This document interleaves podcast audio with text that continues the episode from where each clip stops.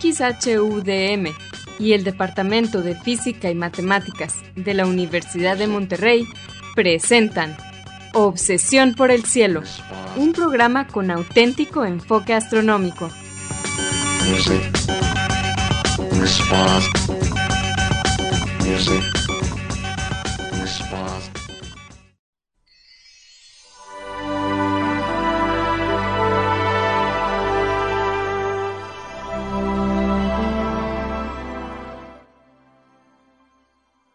buenas tardes, sean todos bienvenidos a Obsesión por el Cielo, el único programa con enfoque astronómico y de exploración espacial en la ciudad de Monterrey y en la República Mexicana.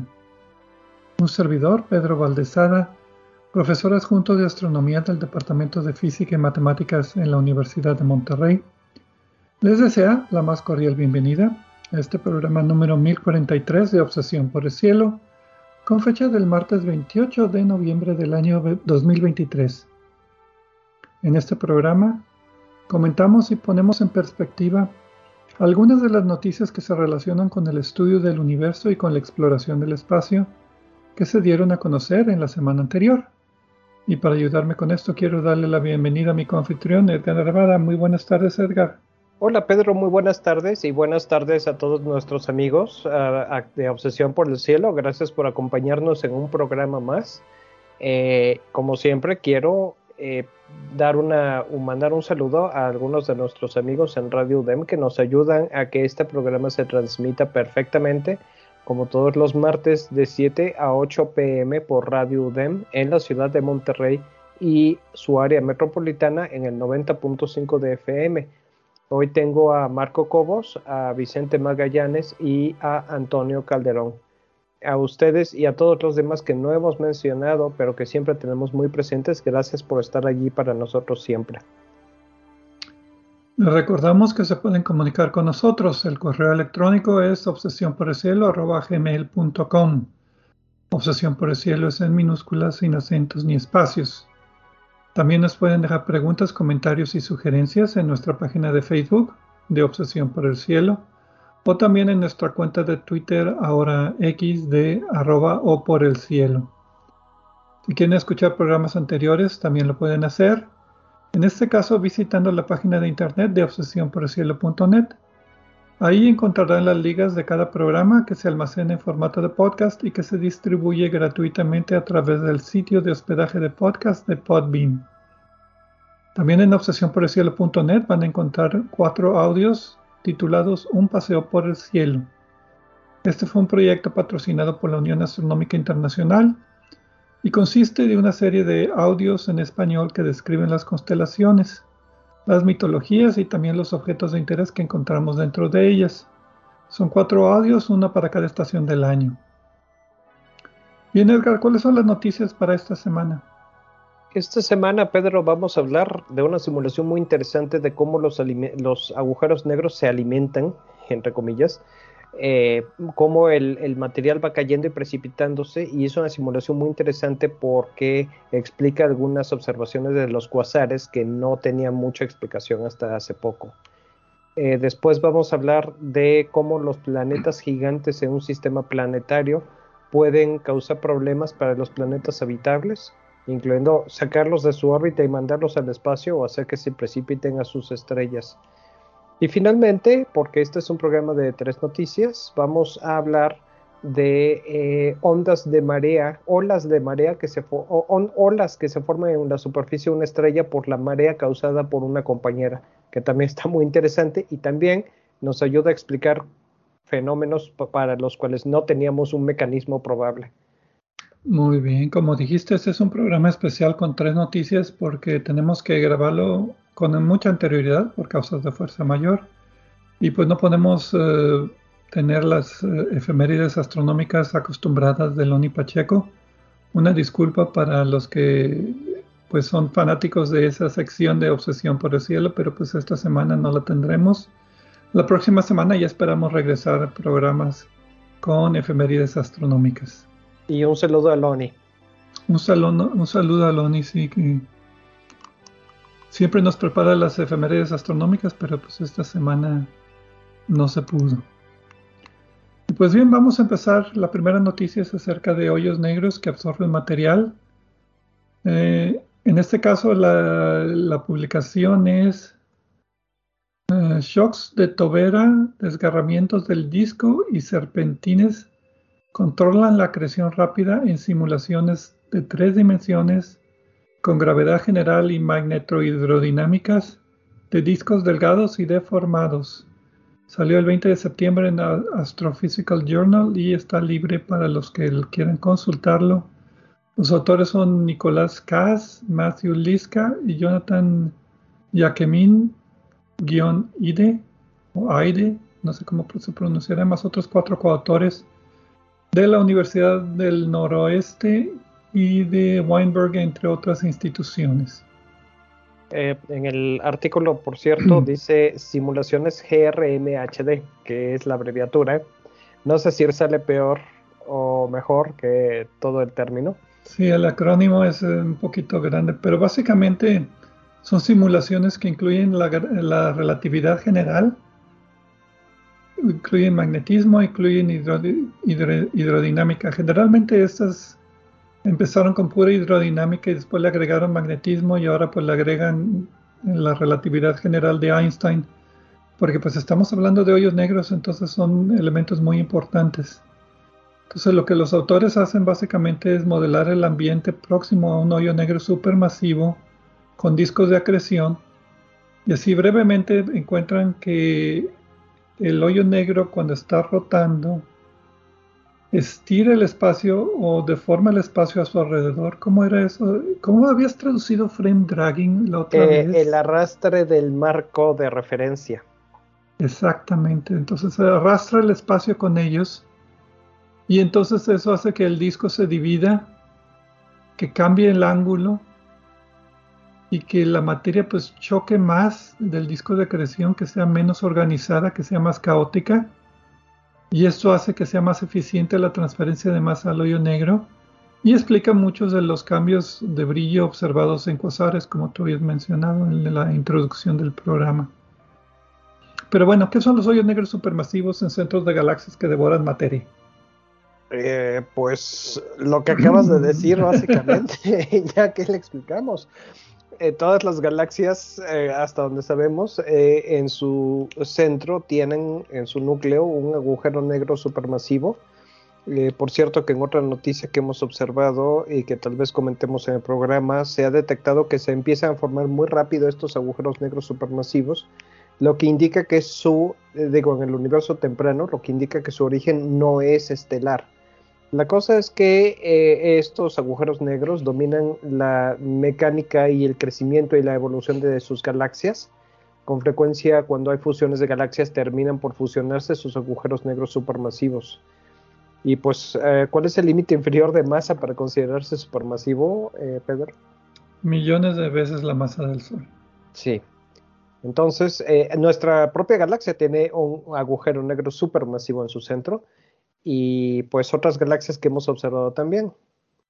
Sí, estos generalmente se han conocido en otras galaxias como núcleos activos de galaxias, como quasares, como radiogalaxias, como blazares, como objetos Belle la cerca, la certa, perdón. Han tenido varias denominaciones, pero todo se ha explicado con un solo modelo, que es un hoyo negro supermasivo que está absorbiendo materia de un disco de acreción y todo depende del ángulo con que está emitiendo la radiación, o sea, el ángulo de visión hacia la Tierra, y también la cantidad de materia que esté absorbiendo. Si no está absorbiendo materia, pues es un núcleo no activo, más o menos como nuestra galaxia que tiene poco consumo.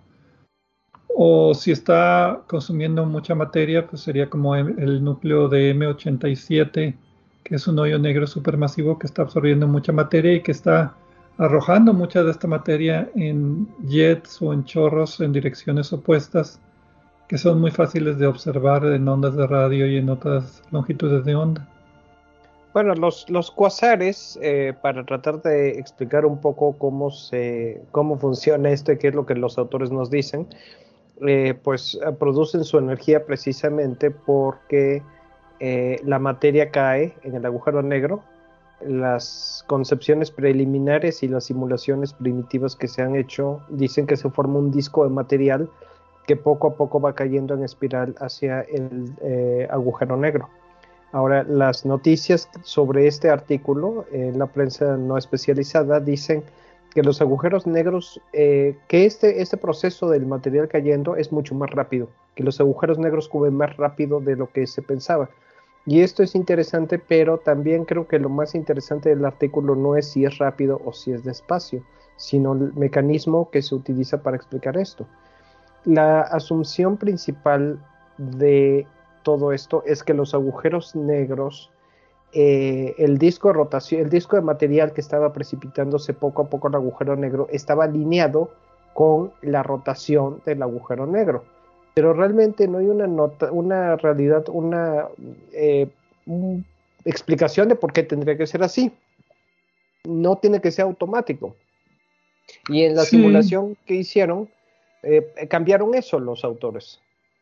Sí, básicamente son simulaciones, como decíamos, de tres dimensiones con relatividad general, hidrodinámica y magnetismo incluido ahí porque hay mucha materia que está siendo en forma de plasma, sí, que está siendo devorada y pues está en forma de plasma, entonces es eh, sensitivo al campo magnético, no nada más a la presión del gas. Y lo hicieron en supercomputadoras en el Laboratorio Nacional de Oak Ridge en los Estados Unidos. Y cuando hacen lo que tú dices de que asumen, los modelos anteriores asumían que el disco de acreción estaba paralelo al eje de rotación. No, perpendicular, al eje de rotación. Perpendicular al eje de rotación. Eh, pues el consumo de materia era muy ordenado y muy lento. Y ellos, como tú dijiste, dijeron, bueno, pero no, la materia que está cayendo desde todos lados del hoyo negro no necesariamente se va a ordenar en el eje de rotación y puede haber discos en otros ángulos. Y cuando ponen estos discos en otros ángulos y aplican el modelo que a propósito es el más completo y detallado hasta la fecha. Incluye todo. Incluye todo. Incluye que, este anillo por efectos principalmente de el marco de referencia que es arrastrado por la rotación del hoyo negro, divide el anillo de acreción en dos anillos, uno interior y otro exterior. El interior es principalmente manejado por este em, marco de referencia que es arrastrado y el exterior eh. es el exterior es por las influencias externas, entonces. perdón que te interrumpa, Pedro, pero es que no me gusta. Eh, creo que está bien para referirnos a esto que usemos el término de marco de referencia, pero eh, a lo que nos estamos refiriendo para que sea más entendible es el espacio y el tiempo. de la misma manera que la gravedad altera este espacio-tiempo, la rotación del disco del agujero negro le da un tirón no a la materia, sino al, espacio mismo en el que se está, eh, en, el que existe esta materia y lo distorsiona. ¿Qué te parece si decimos la cuadrícula del espacio a su alrededor? Me gusta bien, me gusta bien y creo que lo que acabo de decir con que ya lo haya dicho una vez ya tenemos, ¿no? Eh, para seguir con esto. Pero la idea, sí, síguele, síguele. Siguiéndole con esto entonces es que el disco de material se divide y la parte que está siendo arrastrada por el, eh, fenómeno, que la distorsión en el espacio-tiempo o en la cuadrícula, eh, que, está más adentro, eh, no necesariamente está alineada con la parte exterior porque esta sí coincide con la rotación del agujero negro debido a que ese es el fenómeno que está influyendo, causando la distorsión en el espacio que está influyendo sobre su orientación. Entonces podemos tener un disco exterior que no necesariamente está alineado con la rotación del agujero negro y un disco interior. Y lo que dicen los autores es que el, disco exterior alimenta al eh, disco interior y que el disco interior evoluciona mucho más rápidamente y esencialmente el agujero negro se lo traga de un solo bocado. Y luego, luego pues eh, el material del disco exterior poco a poco empieza a crear otro hasta que el, eh, que el agujero negro termina por tragárselo de otro bocado. Y esto básicamente explica las observaciones de que por qué muchos cuasares cambian de brillo súbitamente. Bueno, súbitamente es en cuestiones de meses, porque este modelo devora el disco de acreción interior mucho más rápido que los modelos anteriores de un solo disco. Y entonces cuando lo observamos desde lejos, los cambios de brillo que vemos en el cuasar pues se pueden explicar en escalas de tiempo de las que este modelo nos está dando en lugar de escalas de tiempo mucho más grandes. Y entonces, pues lo que también concluyen es de que el proceso de absorber material por el hoyo negro supermasivo se facilita por estos discos desalineados, que si fuera nada más un solo disco sería más lento el proceso. Pues sí, y esto es, es interesante y me gusta mucho la simulación como tú dices, el artículo está libre de, de este acceso libre. Está eh, en el sitio de The Astrophysical Journal. Y eh, pues es la simulación más completa que, existe precisamente porque eh, toma en cuenta todo lo todo, la gravedad, la hidrodinámica y los efectos relativísticos y el magnetismo entonces e, es lo más completo y sobre todo los resultados coinciden con algo que se ha observado. Entonces, noticias que al principio no me, no me entusiasman tanto, esta termina por, serme, por resultarme muy interesante también. Sí, lo único que brilló para mí por su ausencia fueron los chorros de gas, los jets, que no, no aparecen en este modelo de ninguna forma. No hay forma de explicar cómo se producen ni, ni, ni el modelo los produce.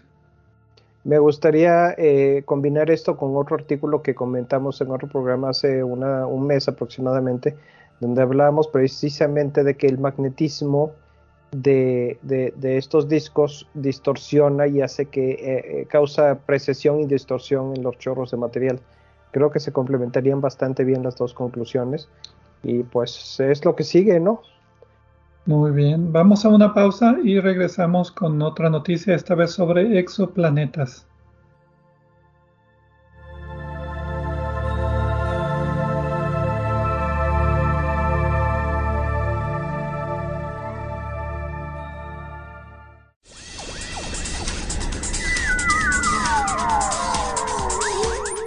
Sigue explorando el cielo con nosotros. En un momento continuamos.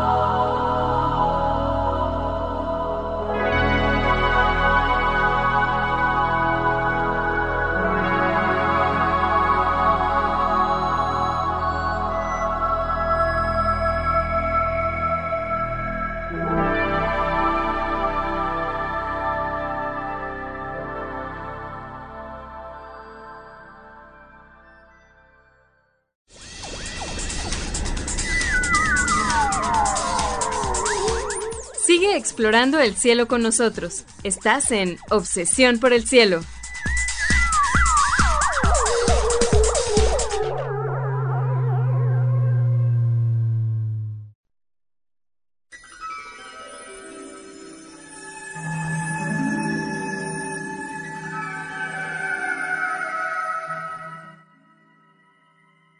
Regresamos a Obsesión por el Cielo con las noticias de esta semana. En la primera parte de este programa especial dimos una noticia o repasamos una noticia acerca de modelos de hoyos negros supermasivos con discos de acreción muy activos que están absorbiendo materia y cómo los modelos dividen el disco de acreción en dos y eso hace más eficiente la absorción de materia y explica las observaciones de cambios de brillos en periodos de meses en lugar de años de los cuasares. Ah, y también Loni Pacheco no nos dio sus efemérides astronómicas porque este es un programa especial que tuvimos que grabar con anterioridad. Una disculpa a Loni Pacheco y a todos sus fans que siempre escuchan esta sección. Regresaremos la siguiente semana con las efemérides semanales de Loni Pacheco. Y ahora pues nos, toca hablar acerca de planetas gaseosos gigantes y cómo interfieren en la formación de sistemas planetarios. Principalmente, mala noticia para prevenir que se formen planetas terrestres en zonas de habitabilidad. Esa es la conclusión a que llegaron los autores de dos artículos relacionados de dos sistemas exoplanetarios. El primero es se titula Rodeado por gigantes gaseosos, dos puntos. Estabilidad en la zona de habitabilidad en el sistema HD 141399. Salió el 10 de octubre de este año en Astronomical Journal, está también libre de acceso. Y los, el autor es Stephen Kane de la Universidad de California en Riverside. Eh, nada más un solo autor. Y el segundo artículo es, se titula GJ357D y entre signos de interrogación, mundo potencialmente habitable o agente del caos. También salió en Astronomical Journal el 20 de octubre, 10 días después, también está libre para accesar. Y los autores también son, son dos, Stephen Kane también de la y Tara Federoff, Federoff de la Universidad de California en Riverside. Básicamente lo que hacen los autores es estudian estos dos sistemas exoplanetarios y los modelan con planetas gigantes gaseosos y la dinámica de cómo cambian sus órbitas y concluyen que lo más probable es que estos planetas gigantes gaseosos previenen la existencia de planetas terrestres en la zona de habitabilidad. Malas noticias para nosotros, o a lo mejor es un momento para reflexionar de lo sortudo que somos en nuestro sistema planetario que aún teniendo un planeta, bueno, dos planetas gigantes gaseosos están suficientemente lejos para no afectar a los planetas terrestres en la zona de habitabilidad. Así es, lo que eh, empezaron a preguntarse los autores eh, es, eh, bueno, los dos, los dos artículos están relacionados, entonces vamos a hablar como si, voy a hablar como si fuera uno solo, excepto si, si hay que referirnos a uno u otro, pues lo mencionamos, ¿no? Básicamente lo que tenemos es que en el sistema HD 141399 tiene cuatro planetas eh, gigantes y están relativamente alejados de su estrella, lo cual es similar a nuestro sistema solar, al contrario de otros sistemas que tienen lo que le llamamos Júpiteres calientes, que son planetas gigantes de gas que están muy cerca del centro, en órbitas muy pequeñitas, incluso más pequeñas que Mercurio, que el equivalente a la órbita de Mercurio, eh, y que son planetas muy calientes y hemos, vaya, conocemos muchos de esos porque son más fáciles de, detectar.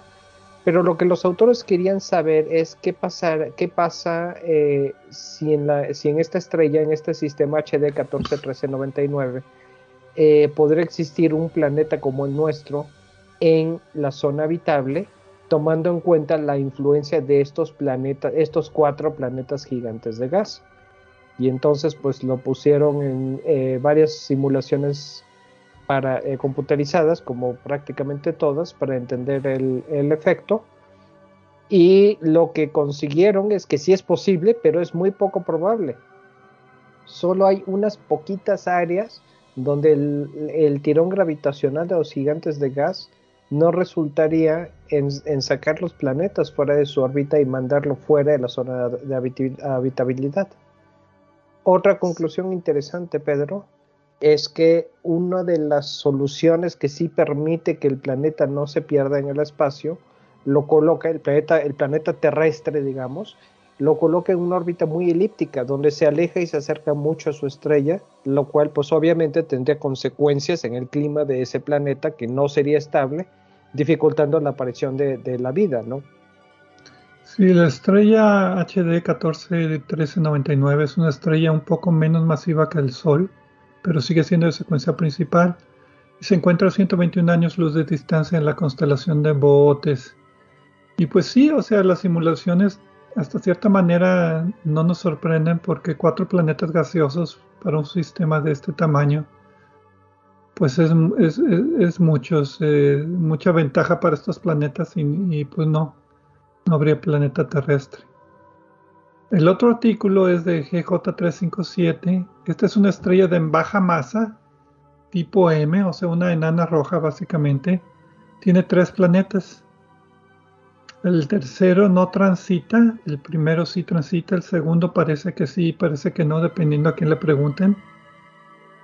Em, y la idea aquí es de que este tercero que no transita no se puede calcular muy bien su masa. Entonces lo que los autores hacen es utilizan también modelos de computadora y observaciones del, del telescopio espacial TESS, que está diseñado para ver sistemas de planetas que transitan para pues, caracterizar el tránsito del, otro planeta, del primer planeta y tratar de calcular la masa del segundo y encuentran de que no, pues lo más probable es que sea un planeta de masa grande, un gigante gaseoso, mínimo 10 veces la masa de la Tierra. Que es más de lo que se pensaba originalmente. Originalmente se pensaba que tendría unas 6 veces la masa de la Tierra. Sí, lo que implica que tendría que estar inclinada la órbita para que fuera así. En, e, esa es la dificultad, no, no hay datos precisos, pero en este caso eh, Kane y Federal ah, argumentan que probablemente su masa puede ser hasta 10 veces la, la, masa de la Tierra en lugar de 6. A propósito, GJ357 está en la constelación de Hydra y está a 311 años luz de distancia, entonces está muy cerquita de nosotros. No, pero 31 años luz, no, que dije 311, no.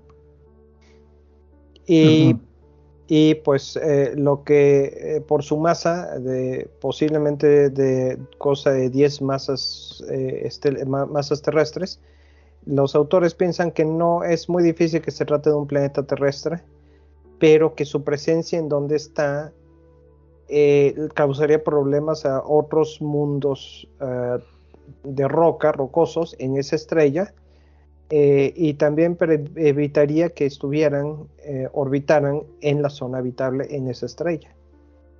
Entonces, estos son dos casos muy particulares que los autores estudiaron. Eh, la generalización puede ser un poco demasiado, pues bueno, no sé cómo mencionarlo, o sea, con una muestra de dos, pero la tendencia es obvia. Los planetas gigantes gaseosos, en particular cerca de las estrellas, no son buenos para la existencia de planetas terrestres en la zona de habitabilidad, a no ser que estén muy lejos, que estén detrás.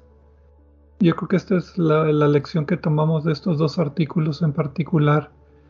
Y pues, pues, sí, en nuestro sistema solar hemos tenido mucha suerte de que Júpiter esté relativamente lejos, cinco unidades astronómicas, Saturno 10, y que no hayan tenido órbitas muy elípticas que impidan que los planetas terrestres estén en la zona de habitabilidad.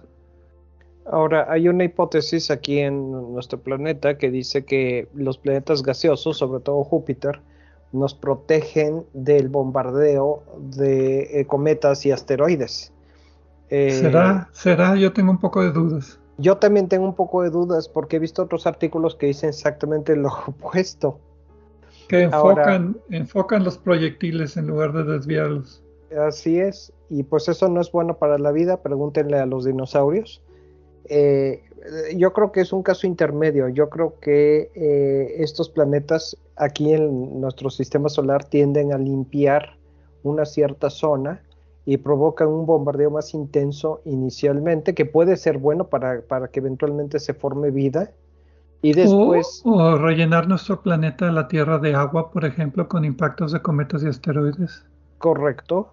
Y eventualmente, eh, pues ya la, mayoría de los objetos peligrosos ya, ya hicieron su trabajo y ya dejan a, los, a la Tierra en paz para ver qué puede hacer con los aminoácidos y otras sustancias esenciales y el agua que llegaron gracias a este bombardeo, ¿no? Esa es mi propuesta, pero pues la verdad es que hay evidencia encontrada con base a los estudios anteriores y lo que se ha postulado, ¿no? Eh, en este caso, volviendo a, los dos sistemas este de estos autores, ellos lo que hicieron es, como tú dices, para su muestra de dos, calcularon las órbitas donde podría existir un planeta como nuestra Tierra.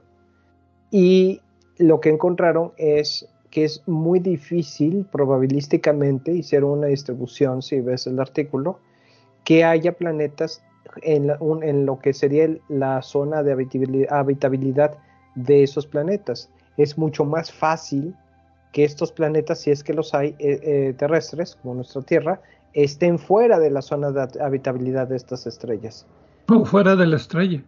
O fuera de la estrella, sí, que ni siquiera estén orbitando, ¿no? La cosa es que eh, si quitas los planetas de gas, esto se hace mucho más fácil, obviamente, pero es, aunque no, aunque solo están tomando una muestra de dos, sí, sí están tratando de generalizar un aprendizaje a partir de esto, ¿no?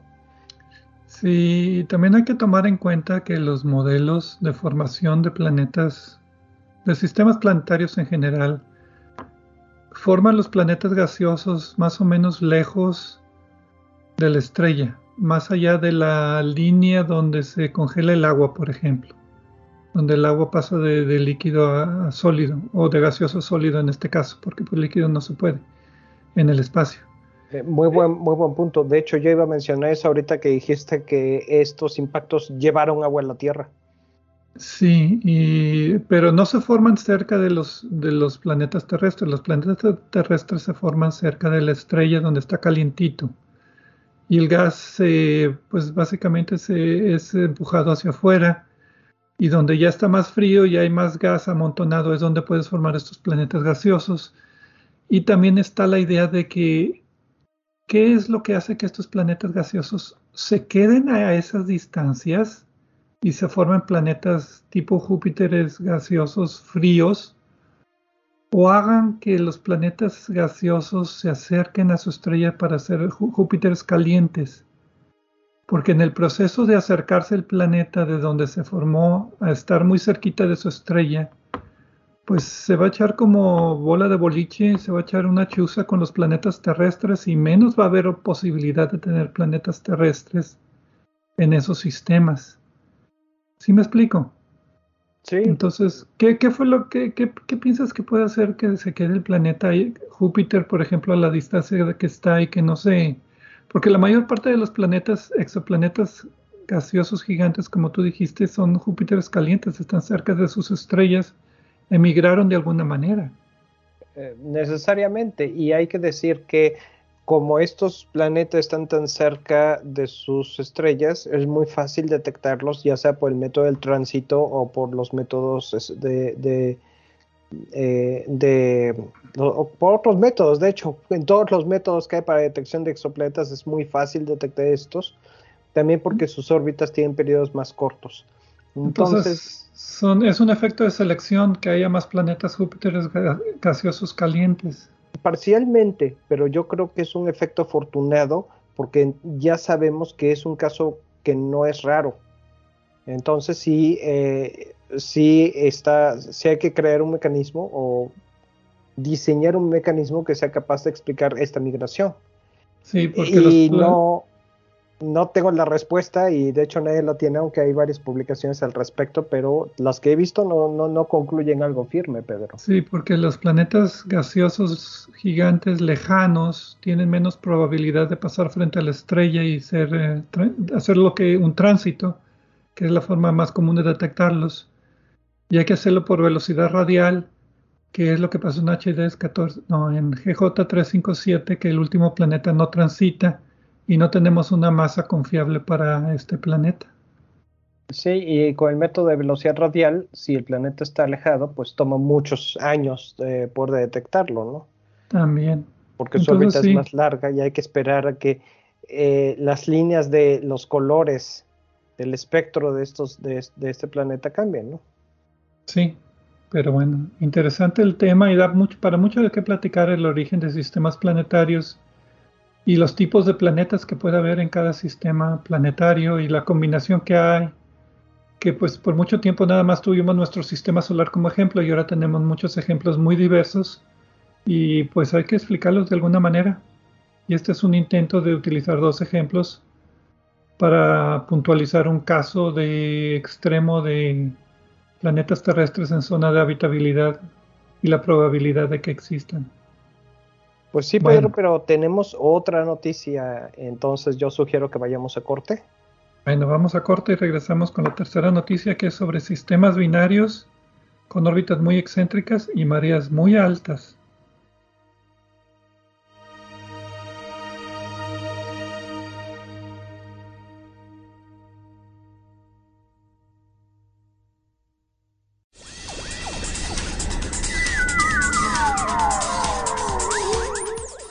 Explorando el cielo con nosotros. En un momento continuamos.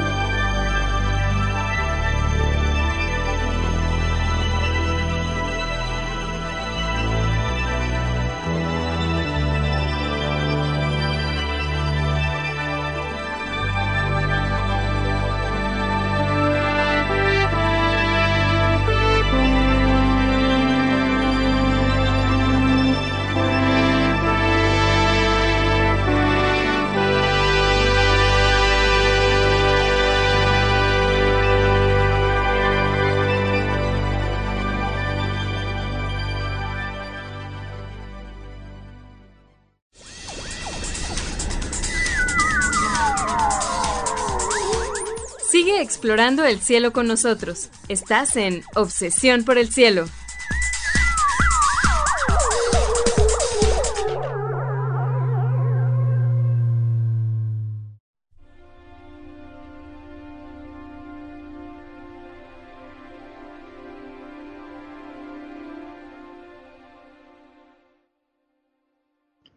Regresamos a Obsesión por el Cielo con las noticias astronómicas de esta semana. Edgar Armada y un servidor, Pedro Valdés. En la primera parte del programa hablamos sobre una noticia sobre modelos de hoyos negros supermasivos con discos de acreción, modelos muy completos, que indican que la absorción de materia en hoyos negros supermasivos puede ser más eficiente de lo pensado y que concuerda con cambios de brillo que se han hecho observaciones en cuasares que básicamente son hoyos negros supermasivos en centros de galaxia que están siendo alimentados. Entonces estos modelos muy interesantes. No tuvimos las efemérides astronómicas de Loni Pacheco. Una disculpa, este programa es grabado con anterioridad y no las pudimos incluir. Y en la segunda parte del programa hablamos acerca de, de los planetas extrasolares tipo gigantes gaseosos y como en dos casos en particular parece que la presencia de estos en el sistema previene que haya planetas terrestres en zonas de habitabilidad, que son los que nos interesan para buscar la vida. Y ahora pues nos toca hablar acerca de deformaciones gravitacionales en sistemas binarios cercanos, con una que son una estrella normal y una compañera compacta. Um, esos son los sistemas binarios. El título de la publicación es Olas rompiendo en la superficie de la estrella latido de corazón, así se ha apodado. Y el nombre de esta estrella es MACHO, macho, que no me gusta este acrónimo para nada. Macho 80.7443.1718. Salió el 10 de agosto de este año en Nature Astronomy. Los autores son Morgan McLeod y Abraham Loeb del eh, mm, en Harvard, ¿cuál es el Center for Astrophysics? Centro para Astrofísica de Harvard. Sí, el Centro Harvard Smithsoniano para Astrofísica, ¿no? Ándale, es exactamente. Aquí puse D en lugar de C y me sacó de onda en mis notas. Básicamente lo que los autores hacen es estudiar un modelo, hacen un modelo 3D MHD o un modelo tres dimensiones con magnetohidrodinámica. Aquí no utilizan relatividad general como en la primera noticia. Pero creo que no hace falta. No hace falta porque no es una situación tan extrema como el hoyo negro supermasivo. Es un sistema binario compacto, como decía una estrella normal. Bueno, normal entre comillas, esta estrella tiene 35 veces la masa del Sol y un objeto compacto invisible que puede ser estrella de neutrones u hoyo negro. No, no, lo, no, lo, no lo especifican los, los autores. Al decir que es invisible, quiere decir que no lo podemos detectar por separado, pero sabemos que está allí. Si por, por el efecto gravitacional sobre la estrella. Exacto, si tuviéramos eh, un telescopio con mayor resolución, podríamos detectarlo. Y, o sea, no es que no sea visible, no es, por ejemplo, una acumulación de materia oscura o una cosa así exótica, ¿no? Sí, buen punto. No es visible a nuestra tecnología actual. Así es, a la tecnología y donde estamos, ¿no? En, en la galaxia. Pero el detalle es que este objeto compacto tiene una órbita muy, muy elíptica. Entonces lo que pasa es que cuando está en lo que se llama el apo, no, el periapso, que es el, punto más cercano entre los dos objetos, la fuerza de gravedad de este objeto compacto es tan grande, es tan alta, que causa marea sobre la estrella normal, deformándola y causando olas en su superficie que se rompen cuando pasa la estrella muy cercana y hay un cambio de brillo muy notorio y por eso le llaman latido de corazón, porque si ves la curva de luz, durante casi todo el mes que las estrellas están separadas está el brillo fijo, pero cuando la estrella compacta pasa muy cerquita de la estrella normal, el brillo aumenta como si fuera un pulso de un latido de un corazón. Entonces por eso sí las llaman. No sé, no sé cómo las apodarán en español, pero así le yo, yo nunca escuché esta clasificación. Yo tengo la yo sospecha yo tampoco. estos autores la inventaron, pero pues es una clasificación útil porque no es una... Eh, la cosa es que hay un montón de clasificaciones útiles y alguien va a tener que llevar, empezar a llevar un récord de esto. Unión Astronómica Internacional, ahí les hablan. Pero eh. por lo pronto, eh, eh, no es la única estrella de este tipo que se conoce y lo que la característica es esa, que tienen eh, cambios en brillo eh, regulares y por como, como si estuvieran pulsando como un corazón y es debido a pues el periodo orbital de una compañera en una órbita elíptica. Lo que tiene de como característica principal este, esta estrella es que su cambio de brillo es 200 veces más intenso que, que la típica estrella de, latido de corazón. Entonces es un fenómeno muchísimo más intenso que en otros, este, otros este, objetos de este tipo. Sí, el brillo varía más o menos 20% durante esta pulsación, mientras como tú decías en otros ejemplos similares no pasa tan cerca y es 200 veces menos el cambio de brillo. Sí, una milésima del brillo. Realmente nada más detectable con instrumentos, ¿no?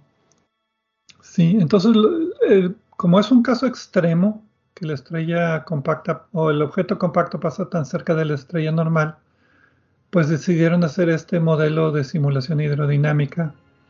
No nada más la órbita, sino qué es lo que pasa cuando están las estrellas más cerquita. Y ahí fueron los resultados pues sorprendentes. El primer resultado que no es sorprendente es que la estrella normal se deforma y se hace ovalada momentáneamente.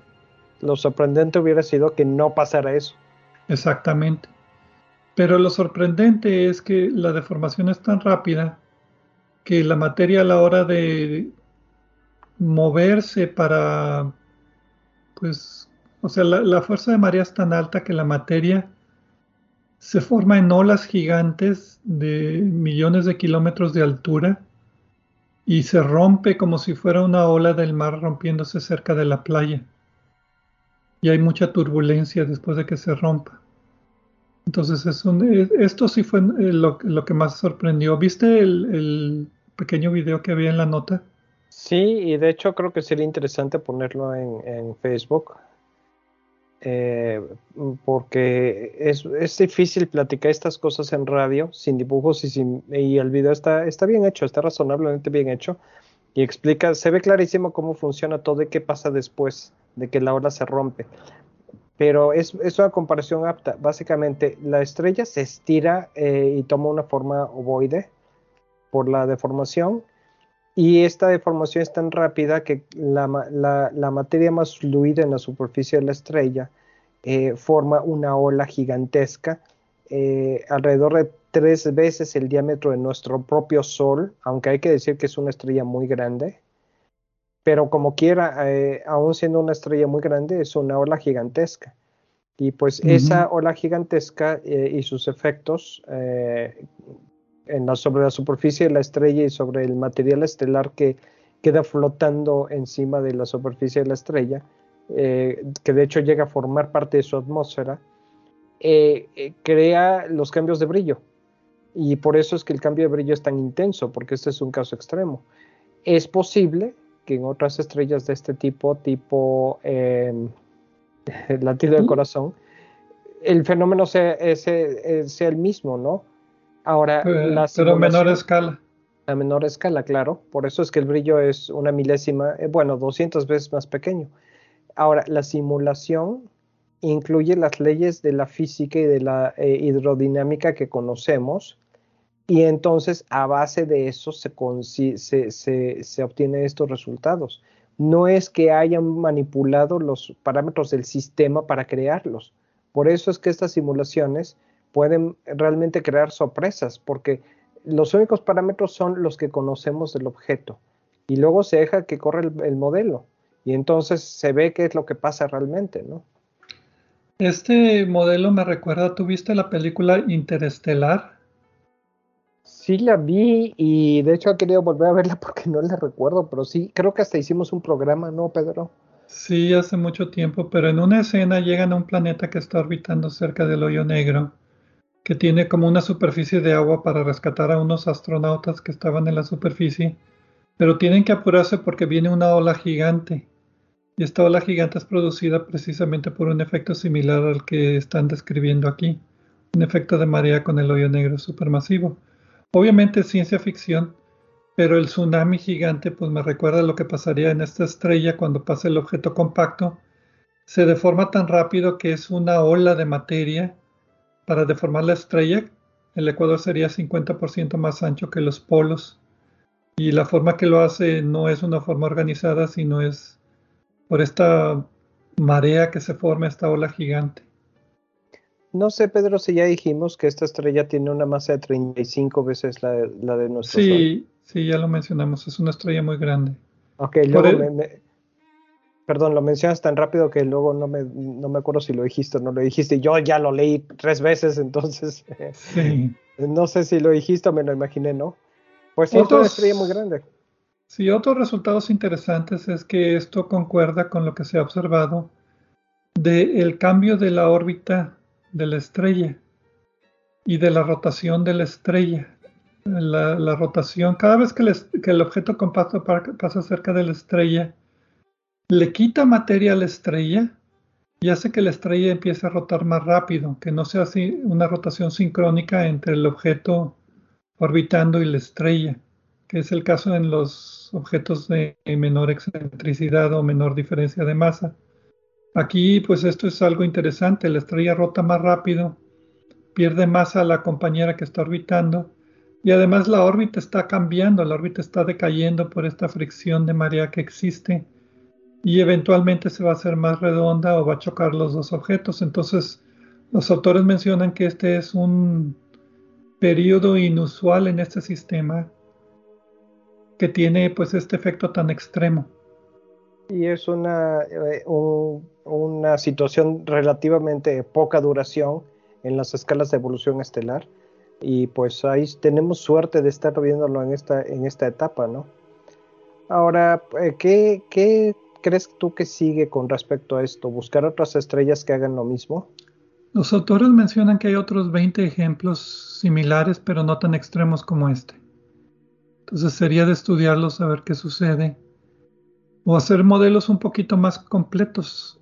Por ejemplo, qué pasa dentro de la estrella cuando pues se revuelve todo el material. Acuérdate que la estrella se elonga completamente y esto tiene que afectar la evolución estelar de alguna manera, el, hecho de que esté revolviendo material en el centro de la estrella, que no sea nada más puramente una estrella normal sin compañera, por ejemplo, pues tiene que tener una influencia.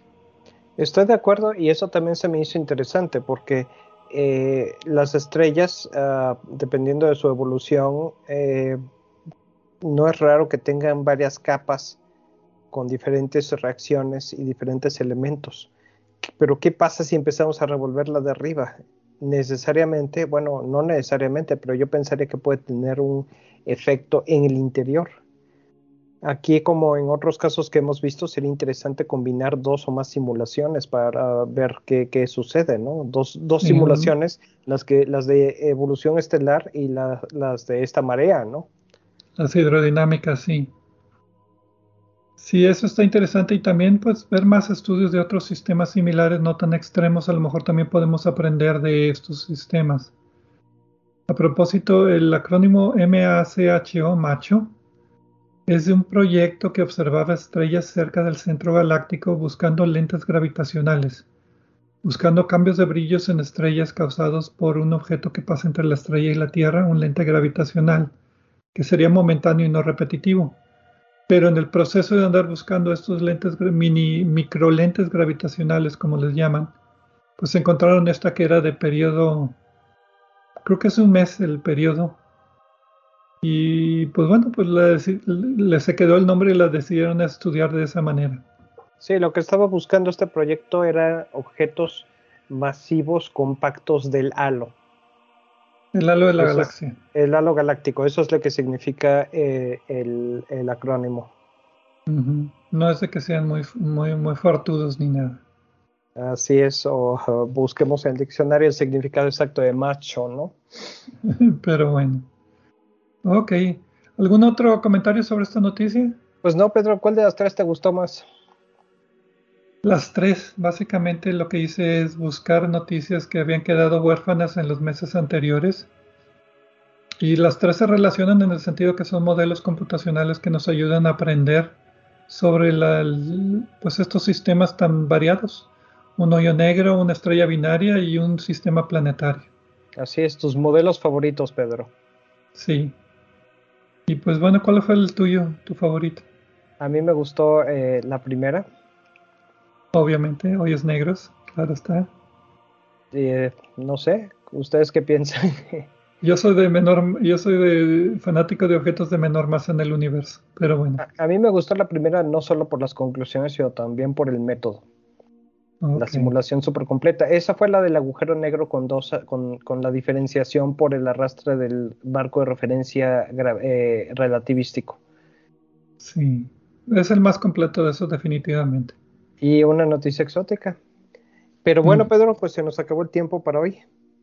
Muchas gracias a todos por escucharnos esta semana en Obsesión por el Cielo y nos vemos la próxima semana.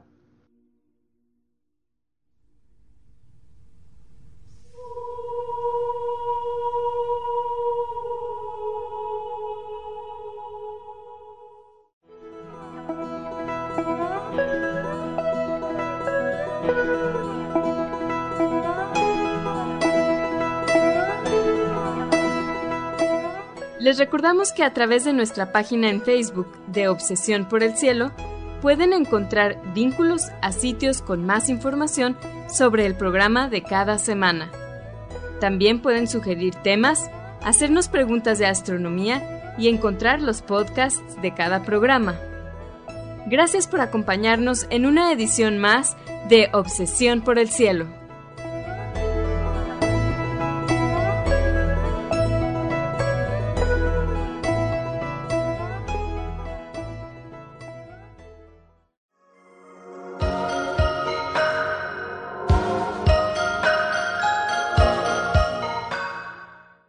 Sintonizas XHUDEM 90.5 frecuencia modulada, 3000 watts de potencia, transmitiendo desde el Laboratorio de Medios de la Universidad de Monterrey. Avenida Morones Prieto 4500 Poniente, Colonia Jesús M. Garza, San Pedro Garza García, Nuevo León, México.